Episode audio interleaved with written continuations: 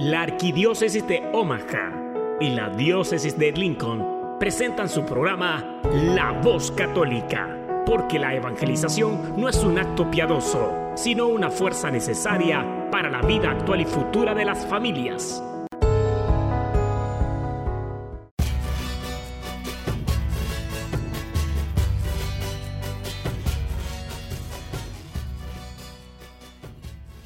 Hola, soy el arzobispo Jorge Lucas. Despónganse a escuchar la voz católica con un mensaje de fe y esperanza.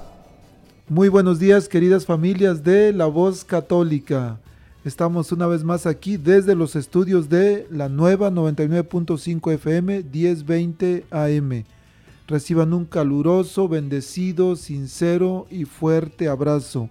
Soy su servidor y amigo, el diácono Gregorio Elizalde. Mañana estamos celebrando o estaremos celebrando la solemnidad de la Asunción de la Virgen María, 15 de agosto. Así es que no podíamos dejar de pasar este programa sin hablar de la Virgen María. Vamos a hablar de María, pero algo importante, vamos a hablar con María también hoy. Así es que vámonos así rápido al escuchar la reflexión del Evangelio y regresamos para hablar de María con María. Ahorita van a ver por qué. Habla, que tu siervo escucha. Un segmento donde meditaremos las lecturas del día. Pidamos al Espíritu Santo que nos revele la verdad, porque la verdad nos hace libres. Habla, que tu siervo escucha. Demos hoy, mis hermanos, una mirada a la primera lectura. Durante estos últimos días nos hemos concentrado bastante en el Santo Evangelio que se va leyendo cada día en la misa. Hoy hay un texto tan hermoso del libro de Josué que yo creo que merece toda nuestra atención. Es el capítulo 24, los versículos del 14 al 29. Es un momento culminante dentro del relato del Antiguo Testamento porque después de salir de Egipto y después de peregrinar por cerca de 40 años en el desierto. Y esto significa haber hecho alianza en el monte Sinaí. Después de todo ese recorrido, ahora el pueblo va a entrar en la tierra prometida. Podemos decir que se trata de un momento culminante.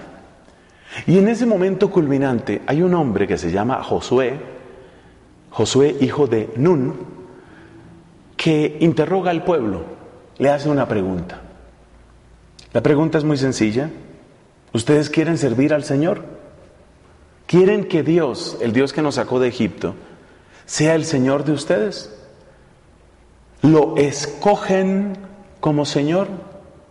Él los escogió a ustedes como su pueblo, pero para que esa unión sea perfecta, escogen ustedes a ese Señor como su Señor?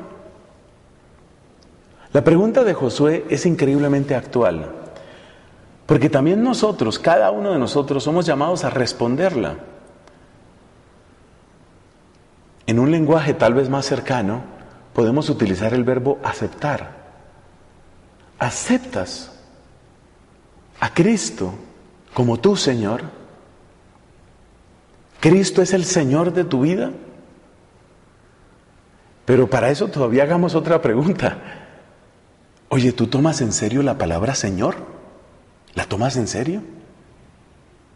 Y tomar en serio la palabra Señor significa que la voluntad, la palabra, el ejemplo de Cristo marcan tu vida hasta el fondo. Hace poco comentábamos en estas reflexiones sobre la crisis por la que pasan tantos matrimonios. Y en buena parte es una crisis del señorío de Cristo, o mejor, una crisis de incredulidad en el señorío de Cristo. No nos tomamos en serio que Cristo es el Señor. Ni hombres ni mujeres nos tomamos en serio. Entonces la gente quiere una ceremonia muy bonita en la iglesia. Algunos, a otros ya ni siquiera eso les importa.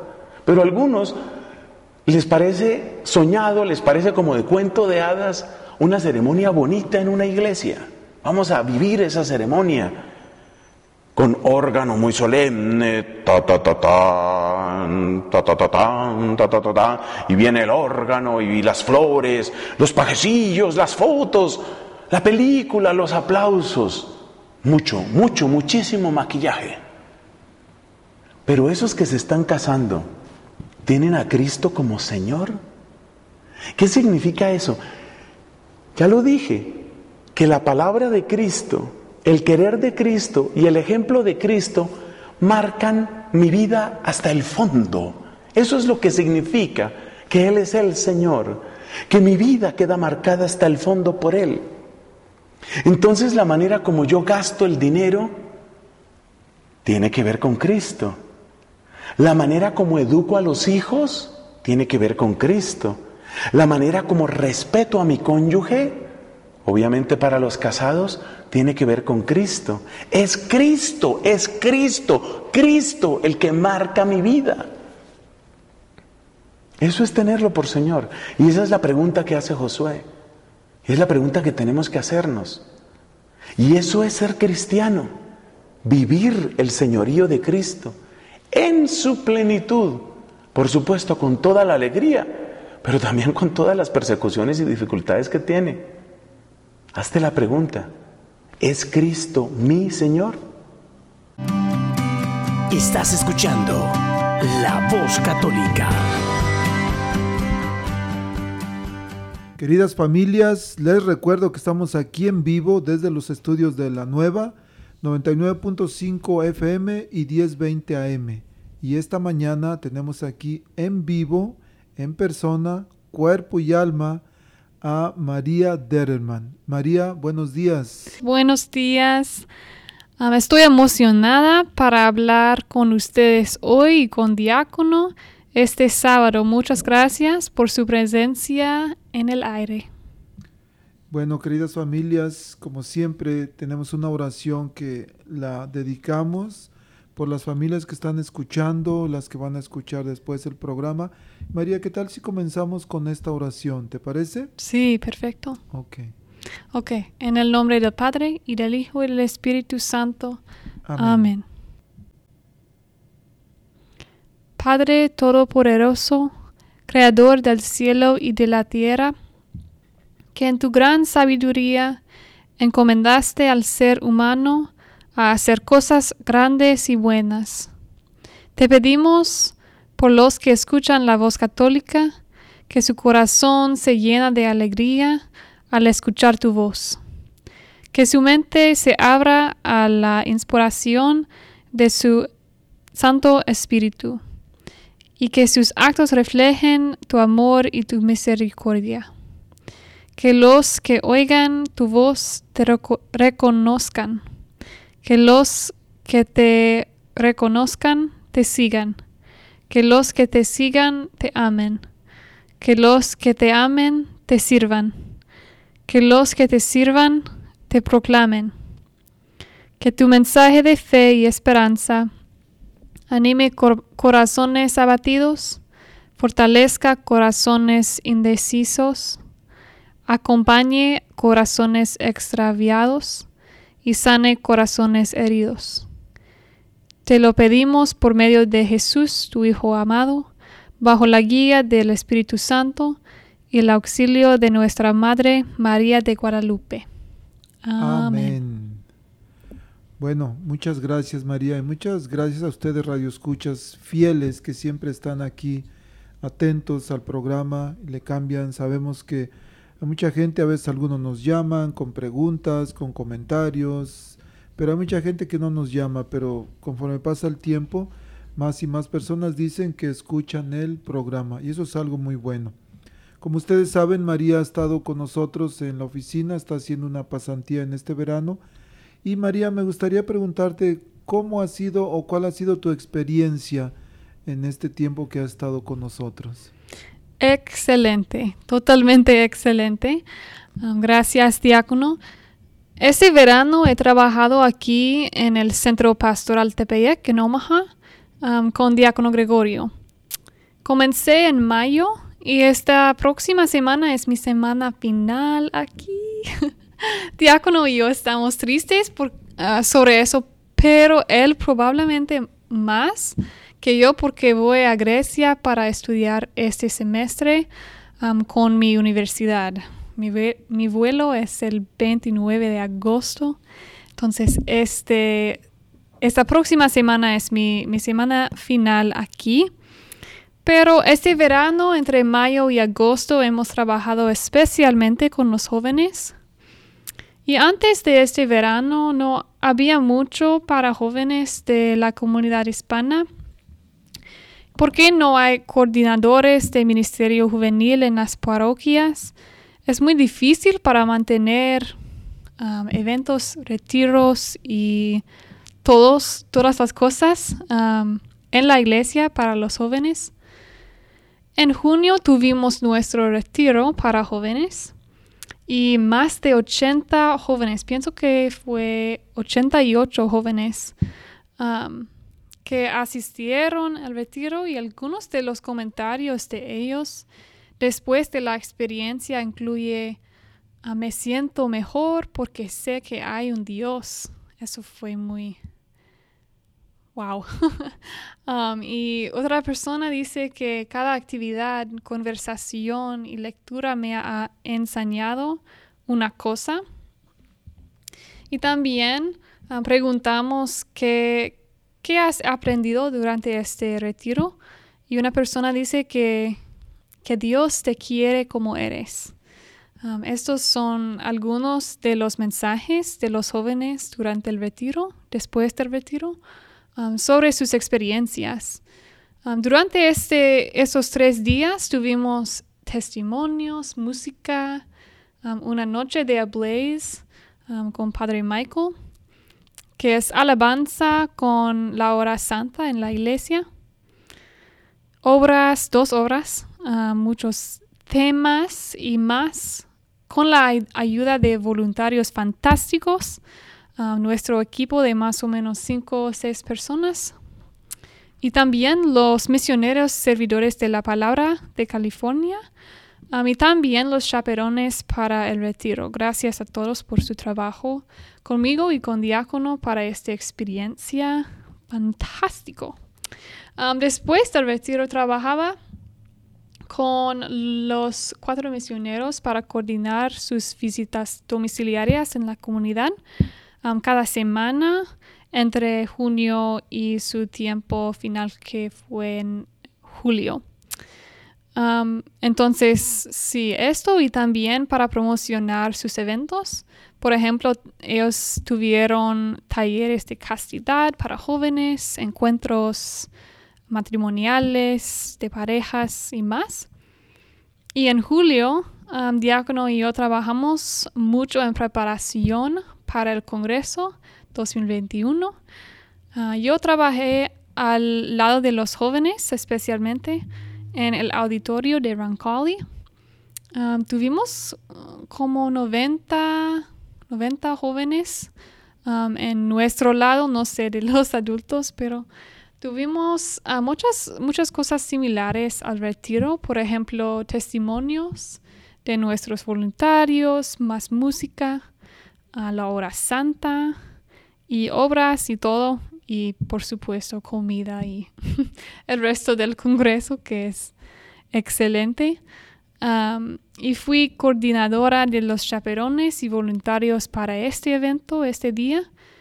Y pienso que el día fue un éxito. una locura, por supuesto, pero una locura buena. ahora Diácono y yo estamos planeando eventos para los jóvenes en el futuro. Um, este otoño, este invierno y ya tenemos una fecha para un retiro el próximo año en el verano. Entonces necesitamos oraciones para la continuación um, de este trabajo porque hay mucho para hacer, para planear. Um, pero muchas gracias, diácono, por su paciencia, por su tiempo aquí en la oficina conmigo y gracias a todos los jóvenes también que han participado en nuestros eventos este verano. Sí, también un agradecimiento especial a, a ustedes, padres de familia, que nos confiaron a sus jóvenes el, para el retiro, para el congreso. Este, decías María que fue algo muy hermoso, algo espectacular, y hay cosas que no podemos ver. No podemos ver los corazones de los jóvenes, no podemos ver los frutos que empiezan a germinar en los corazones de los jóvenes a través de estos eventos, a través del retiro, del congreso, de las visitas de los misioneros en los hogares, de los ah, diálogos personales que a veces se dieron entre los misioneros y los jóvenes, con los seminaristas también que estuvieron ahí, el padre, el padre Rosa. Entonces, hay muchas cosas que no podemos ver, pero no nos corresponde a nosotros saber nosotros nos corresponde hacer lo que podemos y lo demás le corresponde a Dios. Y Él es el que ve los corazones de la gente y en este caso especialmente de los jóvenes. Pero hay cosas que sí podemos notar y algo que me, me llenó de mucha alegría y emoción es saber o más bien este, ver que siete jóvenes, mujeres, siete muchachas, se fueron al retiro vocacional a California que fueron invitadas por los misioneros. El, dentro de estas siete, pues algunas se querían quedar a hacer misión ya, pero les dijeron, no, tienen que estudiar primero y ya después se regresan. Entonces, los frutos hay, frutos del trabajo, eh, de un trabajo en conjunto, no es solamente el diácono, no es solamente María, es un trabajo, como dijiste María, es un trabajo en conjunto en el que los padres de familia, los servidores, los chaperones, los delegados, todos, si ponemos, un, ponemos nuestro granito de arena cada quien, podemos hacer grandes cosas. Y dijiste algo muy importante, necesitamos de su apoyo, necesitamos de sus oraciones para que este ministerio, por mucho tiempo olvidado, por mucho tiempo, pues el, no, ha, no ha habido un, un verdadero diríamos, apoyo hacia el ministerio de los jóvenes. Yo creo que es, tiempo ahora que entre todos, con oraciones, con, eh, con apoyo este, de talentos que, que tenemos en cada quien, tenemos nuestros propios talentos. Juntos podemos continuar este ministerio que se ha iniciado. Estamos y les pedimos sus oraciones para que pudiéramos encontrar una persona que pudiera encargarse exclusivamente del ministerio de los jóvenes hispanos. No sé cómo va a suceder, pero oramos para que eso pudiera hacerse. Hay varias, este, ah, diríamos, caminos que pudiéramos utilizar, pero no sabemos, pero sí necesitamos mucho de su apoyo. Y han apoyado los grupos, los líderes en las parroquias, han sido de mucho apoyo para el trabajo de los misioneros, de los jóvenes, pero este solo es el inicio. Necesitamos todavía mucho, mucho más. Bueno, María, ¿qué te parece si vamos a escuchar un canto? Sí. Un canto sobre la familia de John Carlo. Y después regresamos y vamos a platicar un poquito sobre la fiesta de mañana, que es la Asunción de la Virgen María. ¿Te parece? Sí. Vamos pues. Música, maestra. Tengo una familia confía ciegamente en mí. Tengo unos pequeños que le sobran ganas de vivir. Yo tengo una esposa que le basta solo con creer de que todo estará bien, que todo estará bien. Y yo tengo un padre que camina siempre a mi lado, que me ama tanto y que nunca me ha abandonado, que me para seguir avanzando, para lograr lo que quiero y así seguirle cantando. Que yo tengo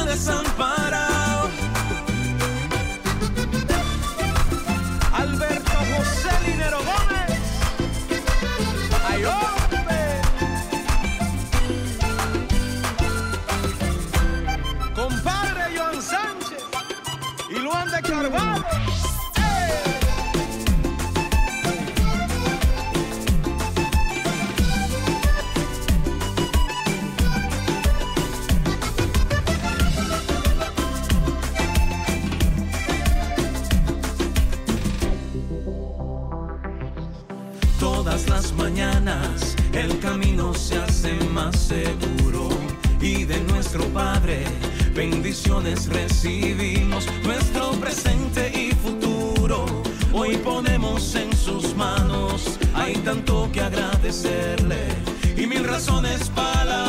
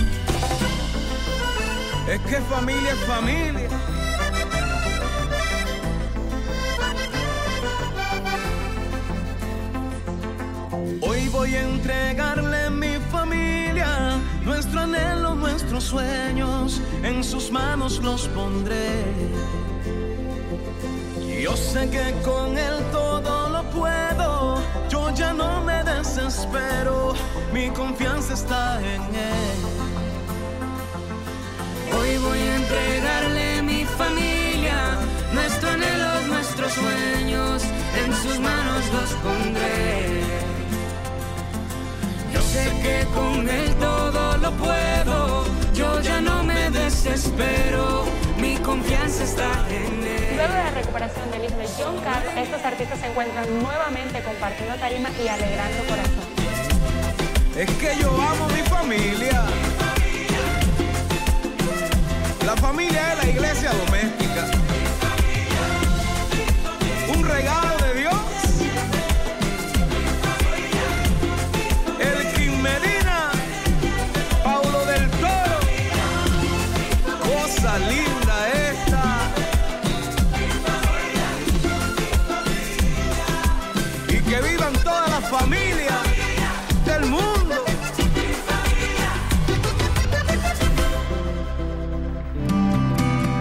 Estás escuchando La Voz Católica. Queridos radioescuchas, les recuerdo que estamos aquí en vivo desde los estudios de la nueva 1020 AM 99.5 FM en Omaha, Nebraska. Estamos aquí con María. María, el, hablabas de tu experiencia en el Ministerio Hispano. El mañana celebramos la fiesta de la Asunción de la Virgen María. Y me imagino que entre blancos e hispanos, no sé si has notado alguna diferencia en la veneración a la Virgen María. ¿Hay, ¿Has Oh, visto algo sí. diferente? sí, una diferencia grande. He aprendido mucho durante este verano sobre la Virgen María am, y la veneración de ella en la comunidad, en las iglesias, entre los jóvenes, entre los adultos. Am, desde mi primer día aquí, la Virgen ha sido una persona constante am, en esta oficina del centro, en la fe de las personas aquí, en las iglesias, en el Congreso, todo. Y antes de esta pasantía, sabía que la Virgen era un, un aspecto esencial en la fe de la comunidad hispana, pero lo que no sabía era la profundidad de esta devoción. Um, nunca olvidaré mi primera semana aquí, porque después de un día largo en la oficina fui a la iglesia de Santa María porque está muy cerca um, de nuestra oficina y había muchas personas allí. Y entré a la iglesia y participé en una reunión del grupo de, la renovación carismática. Um, pero la cosa más profunda durante ese tiempo en la iglesia fueron las estatuas en la iglesia. Um, similar a muchas iglesias católicas era la Virgen María a la izquierda del altar y San José a la derecha, pero no eran flores o decoraciones extras circundante a San José, pero bajo los, los pies de María había flores enormes, rosarios, decoraciones, por, no sé, mucho del espacio frente a la María, flores, flores, flores, flores.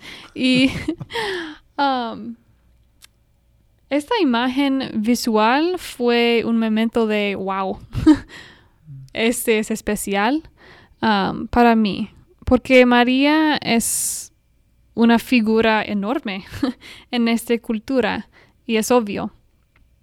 Um, pero más que esta historia, he aprendido que la Virgen es una protectora, um, una madre. Um, y personas tratan, yo pienso que las personas en esta comunidad tratan a la Virgen como tratan sus mamás, con honestidad, con respeto, con gratitud y con confianza. Y a veces siento como la Virgen María en iglesias de blancos es más de una figura extra en nuestra cultura. Ella es parte de, de religión, pero no es esencial. Y es triste. Um, pero no hay la misma reverencia en ningún sentido um, hacia María como Jesús. Jesús es como más. Y Jesús es muy importante en esta cultura también, pero María tiene más de un rol en la historia de Jesús y la historia de la iglesia um, y todo. Y me encanta que en esta cultura hay tanto amor y dedicación a la Virgen María. Um, acabo de decidir, estoy estudiando español y teología en la escuela, en la universidad, y acabo de decir, decidir que por mi proyecto final este semestre voy a estudiar y escribir sobre diversas representaciones de la Virgen de Guadalupe en la cultura mm. hispana. Por ejemplo, hay obras de arte que tienen representaciones muy diversas. por ejemplo, hay uno que tiene una una mujer mexicana que está, no sé, haciendo su ropa. Um, y también hay una versión de la Virgen María como zapatista um, en México con este grupo. Y otras versiones con grupos sin una afiliación religiosa. Y parece que ella es la madre de todos, una protectora de todos en la cultura hispana, si sean católicos o no. Entonces, tengo también una, pregunta para diácono. ¿Cómo ve a la Virgen María desempeñado un papel en la cultura hispana y tiene algún significado especial la solemnidad de este domingo? Por supuesto que sí, pero no habíamos quedado que yo te iba a preguntar nada más. ok, creo que el papel de la Virgen María, como lo acabas de describir, no se, no se pone a la par de Jesús. Por supuesto que no. Jesús es el rey, pero María es la reina. Pero Jesús es Dios. Y la, en la cultura hispana sabemos que el único que salva es Jesús. El único que sana es Jesús. El único que libera es Jesús. Pero el, el medio más importante, el camino, la persona más, más cercana a Jesús que nos puede llevar a Él, es su mamá, es la Virgen María. Y yo creo que también el pueblo hispano toma muy a pecho el momento en que Jesús, estando en la cruz, a punto de morir, Él no quiere que el, ser humano, que la humanidad quedara huérfana. Y nos entrega a María como madre y, le dice en nombre de, Juan, su discípulo amado, Dice, mujer, he ahí a tu hijo. Y le dice a Juan, hijo, he ahí a tu madre. Desde ese momento dice la Biblia, Evangelio de San Juan, capítulo 19, que desde ese momento el discípulo se llevó a María a vivir a su casa. Entonces un buen discípulo de Jesús tiene a María en su casa. ¿Y cuál es mi casa? Mi corazón. Entonces, por eso en la, devoción hispana está tan arraigado la figura de la Virgen María. En México, por supuesto, la Virgen de Guadalupe, pero hay tantas otras advocaciones en, otros países. Y, por otro lado también, cuando en México se aparece a Juan Diego, la intención fue de unir razas, porque une, une la raza conquistadora con la raza conquistada y surge una nueva raza, una raza este, mixta, criolla, como le digan, pero es un nuevo pueblo en el que surge, pero que tiene una madre. Es un pueblo que, que esa madre lleva al pueblo a Jesús. Así como en las bodas de Caná, Jesús no quería no quería hacer el milagro, pero a petición de María, Jesús hace el milagro. Y dice en la Biblia, no dice, más bien no dice que, los discípulos desde ese momento empezaron a creer en María, sino dice que desde ese momento los discípulos empezaron a creer en Jesús. ¿Por qué? Porque María no se queda con nada.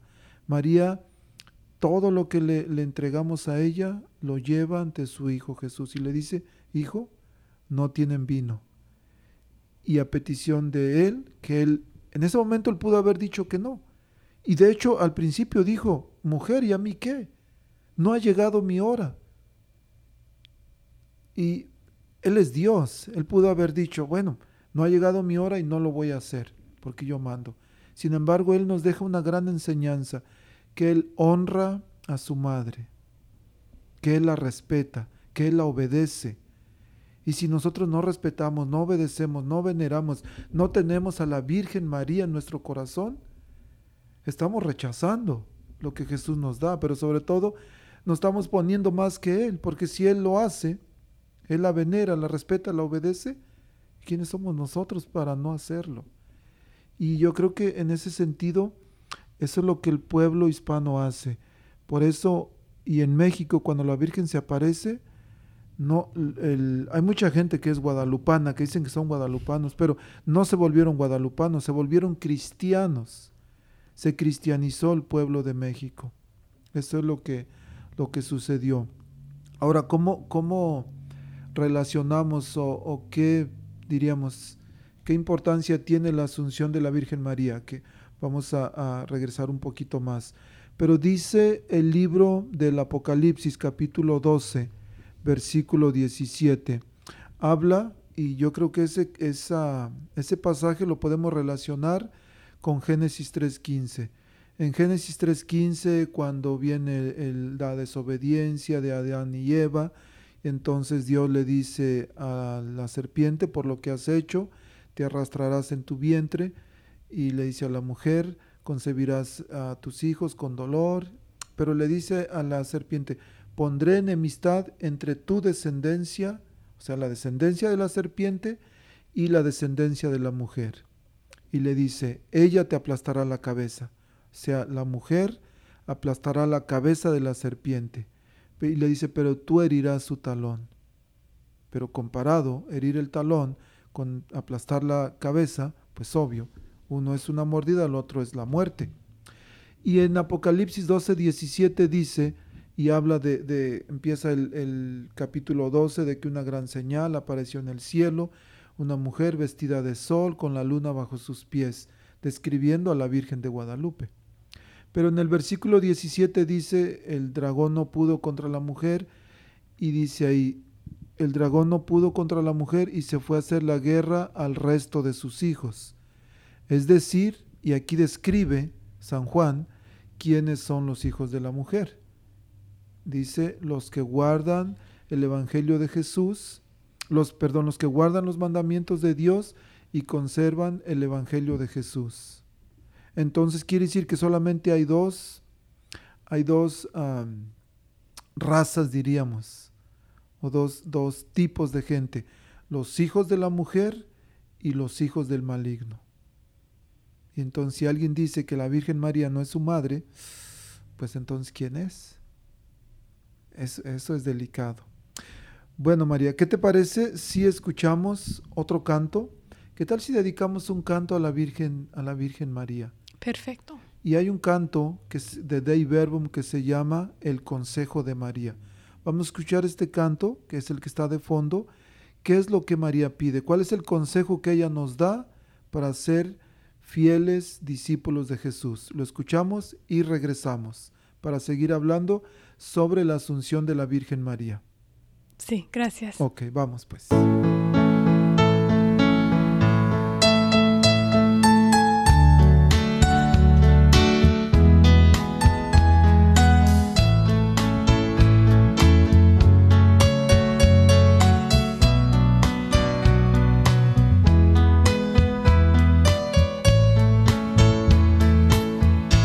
En el capítulo 2 del Evangelio de San Juan nos narra el primer milagro que Jesús realizó. Gracias a esa intervención de la Santísima Virgen María, nosotros, los cristianos católicos, no estamos huérfanos.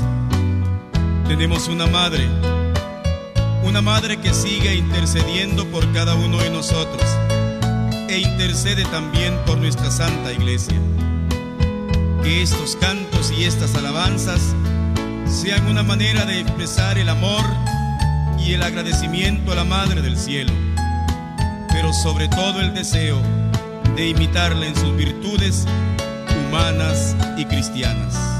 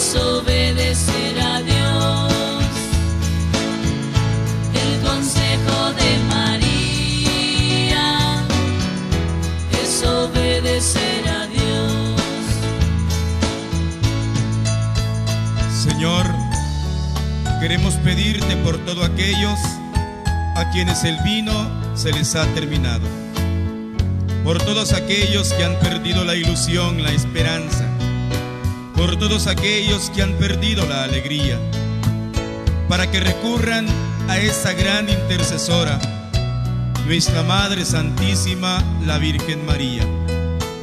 Y ella, al igual que en las bodas de Caná de Galilea, nos hará la invitación de obedecer a Jesús.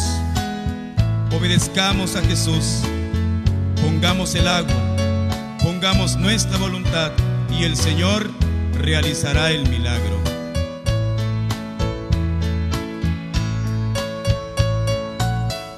Gracias Jesús por esos milagros que hoy sigue realizando. Si se acabó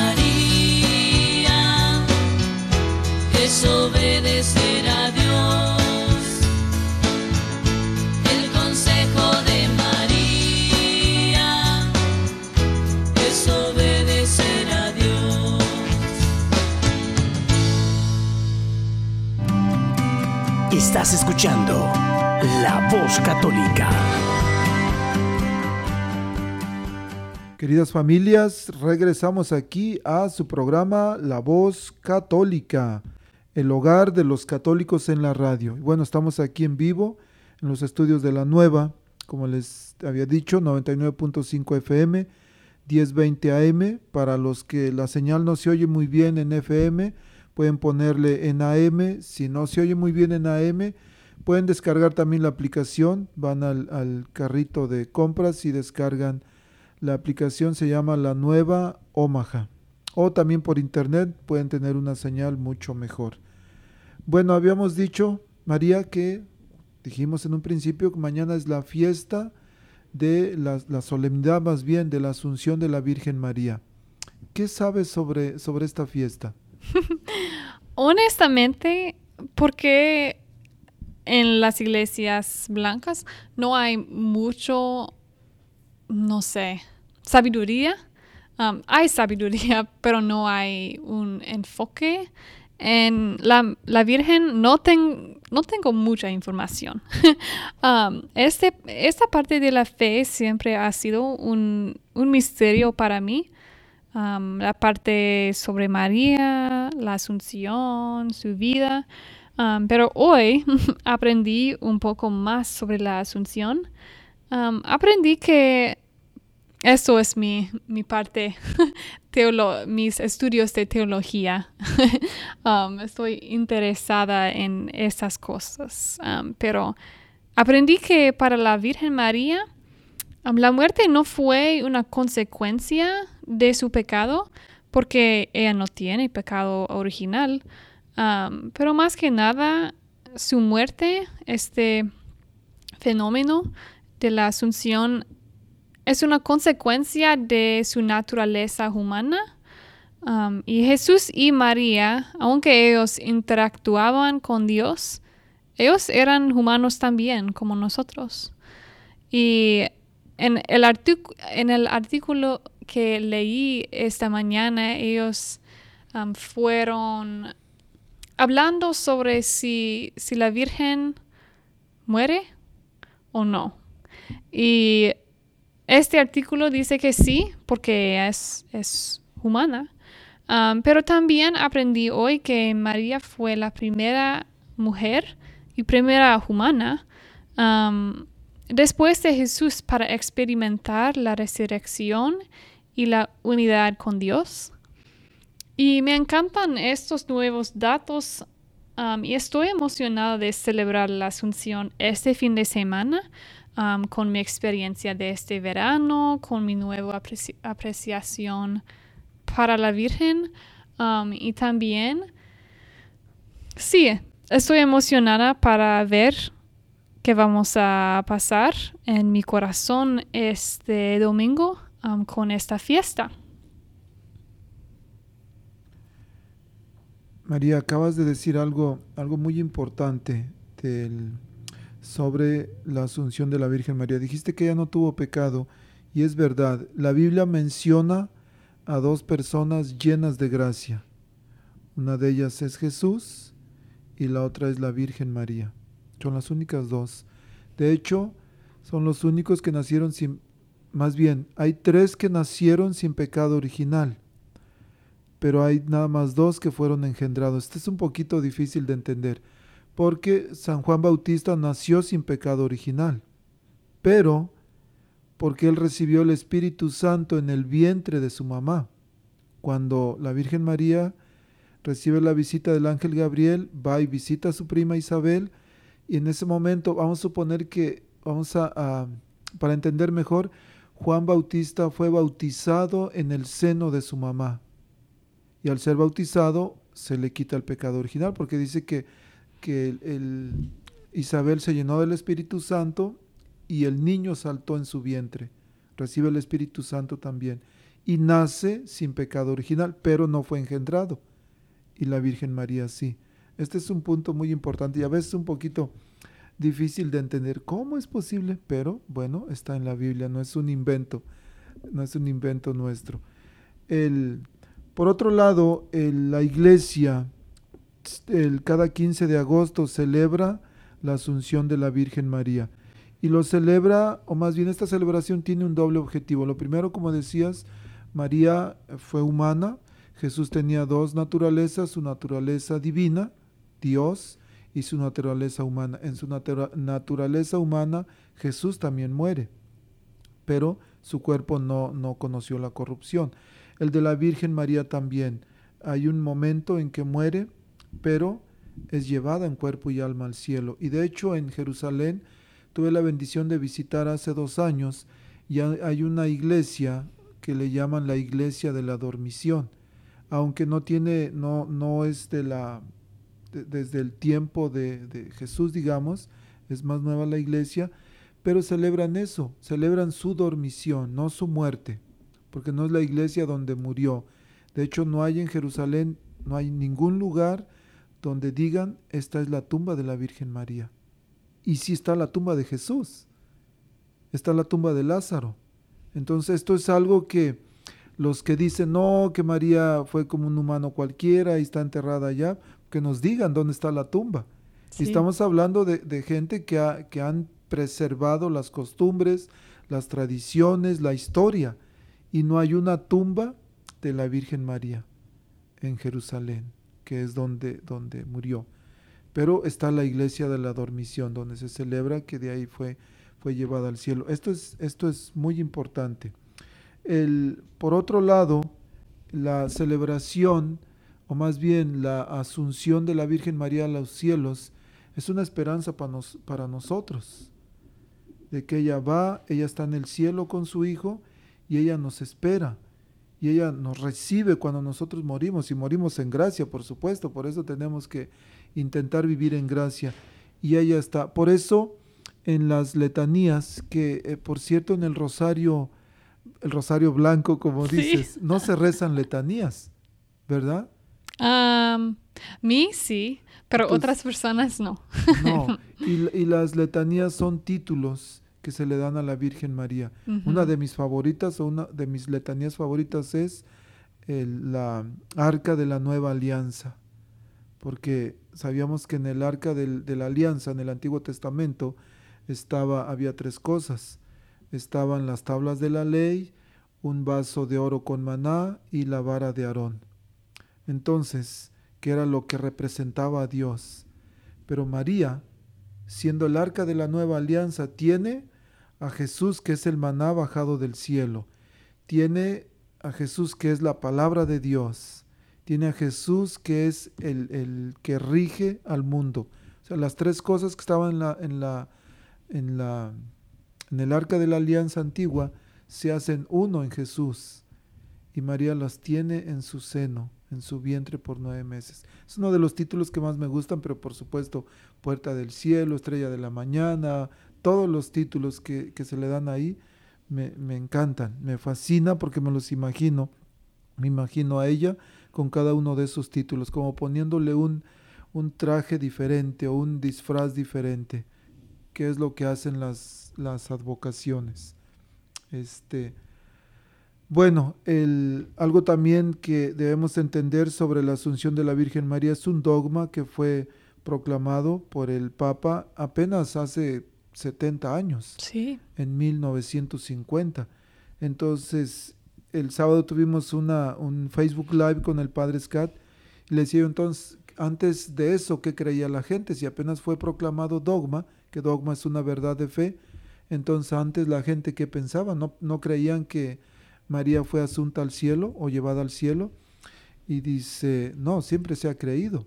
Lo que pasa que hasta ese momento se, se puso por escrito. Y es como un hombre que se junta con una mujer y se, se une a ella, tienen hijos, ya tienen 15 años juntos, pero nunca se han casado, ni siquiera por el civil. Entonces, a los 15 años dice el hombre, bueno, hoy nos vamos a casar por el civil. Y hay un papel que dice que esa mujer es su esposa. Ante la, no vamos a meternos en problemas de, de sacramentos, no problemas, sino más bien en cosas de sacramentos. Pero hay un papel que ya dice que Josefa es esposa de Pepe. Pero antes no había un papel, entonces quiere decir que antes no era su mujer. Por supuesto que era, pero hasta en algún momento ya hay un papel que dice que son este marido y mujer. Quiere decir que, que la, la más bien desde antes, desde mucho tiempo antes, se celebraba la asunción de la Virgen María y se creía eso. Bueno, tú te llamas María, tú eres blanca, pero no te llamas Mary. Y la gente cuando les decía, oh, María está en la oficina, y pensaban que María era mexicana o bueno, que era hispana. Y de repente llegaban y miraban a María, pero, oh, es gringa. ¿Por qué, ¿Por qué María no te llamas Mary? Ah, Sí, mi nombre de verdad es María. Una de mis favoritas historias de mi tiempo aquí fue durante un reuni- una reunión con nuestros voluntarios para el retiro. Y yo, yo estoy enviando mensajes a nuestros voluntarios, correos, Facebook, todo, con mi nombre, María. Y ellos piensan, oh, es una chica mexicana, da, da, da. Y en esta reunión, un voluntario me preguntó, "Ah, ¿María es su nombre real? ¿De verdad? ¿No, ¿No es Mari o algo diferente? Y nos reímos mucho um, porque sí, sí, es mi nombre real. Um, y estoy nombrado por la Santa María Goretti, una santa de Italia. Um, ella es la santa más joven en el mundo. Um, mi nombre no es por María de la Virgen de, Gua- de Guadalupe, como tal vez muchos, um, muchas de las Marías en la cultura hispana, um, pero sí, sí es mi nombre y es sí, esto, esta historia es, es una de mis historias favoritas de mi tiempo aquí. María, desafortunadamente el tiempo vuela. sí, Me hubiera gustado que nos dieran dos horas. Vamos a decirle aquí al, al encargado de los estudios que nos deje 60 minutos más. Pero María, has dicho que la próxima semana te vas sí. y te vas a Grecia a estudiar y nos dejas aquí solos, sufriendo. Pero yo creo que, que a la gente le, le gustaría saber, ¿has marcado o has- eres parte de, de la historia en el ministerio hispano de la Arquidiócesis de Omaha, en el ministerio juvenil? Y sé que la gente va a estar orando por ti. La gente desea que a María le vaya bien en sus estudios, pero hay algo más que la gente desea, que María regrese. Entonces eh, le decía a María ayer, recuerdas que te dije, el próximo año, si no puedes hacer la pasantía, pero al menos al Congreso vienes. ¿Y dijiste sí. qué? Por supuesto. Ok, entonces María se compromete públicamente a estar con nosotros el próximo año en el Congreso. Pero, ¿cuáles son tus planes para el futuro, María? Cuéntanos, por favor. Sí, buena pregunta. Sí, voy a Grecia al final de este mes.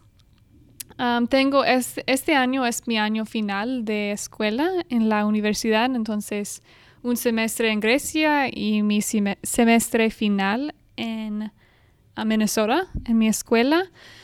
Y ahora estoy, no sé, pensando, orando en, en mi futuro después de escuela, um, pero quiero hacer trabajo voluntario, um, tal vez con un programa como, no sé las palabras en español, pero hay un programa de jesuitas, um, Jesuit Volunteer Corps, o sí, hay lugares en los Estados Unidos y también afuera.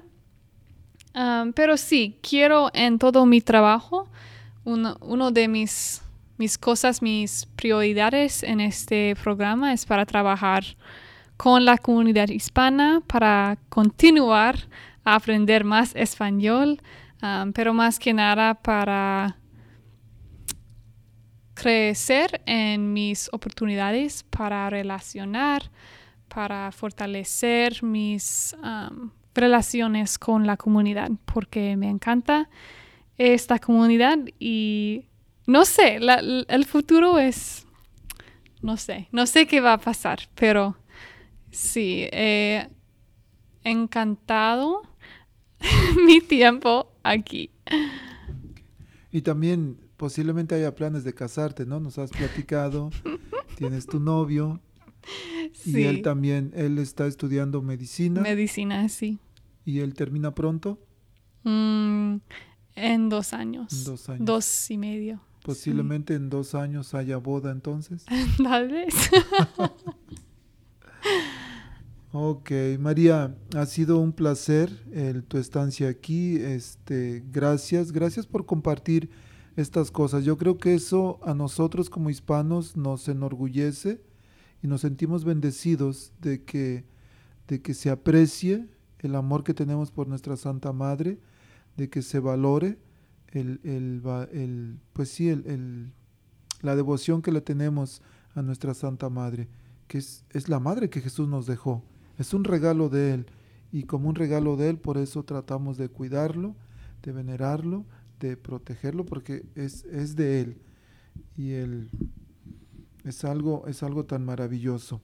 Vamos a terminar con una oración por las familias. ¿Está bien? Sí. el amado Padre, te pedimos en este momento por las familias que están escuchando este programa, especialmente las familias que sufren por sus hijos, a veces familias que tienen sus hijos con problemas de drogas, con problemas de alcoholismo, familias que sus hijos no les hacen caso, no obedecen. Pedimos a ti, Madre Santa, que en estos momentos llegues a esos hogares donde están sufriendo por la ausencia de tu Hijo. Tómalos de tu mano a los padres, a los hijos, llévalos ante tu Hijo Jesús. Sabemos que tú puedes obrar el milagro. Sabemos que tú puedes hacer que el vino amargo, el, el agua sucia, amarga que están tomando, tu Hijo pueda convertirla en un vino dulce, en un vino agradable, para que puedan continuar la fiesta de la vida.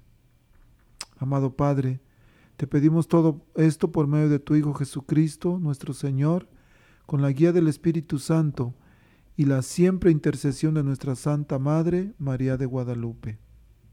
Amén. Amén. Les recuerdo que el próximo miércoles tenemos nuestra cápsula de alfabetización y el próximo sábado tenemos nuestro programa de radio. María, muchas gracias. Muchas Un gracias. último comentario a nuestra gente. No, muchas. A tu gente. no, solamente muchas gracias um, por su presencia, por su, no sé, sí, por su presencia en este radio, en esta comunidad, en nuestros eventos y todo. Muchas gracias, bendiciones.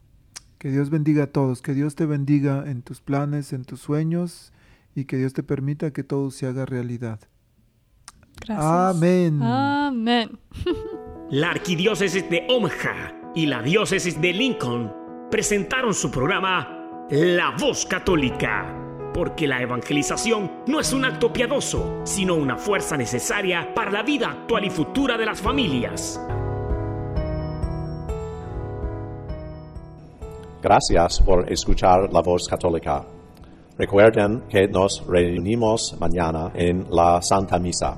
Que Dios los bendiga en el nombre del Padre y del Hijo y del Espíritu Santo.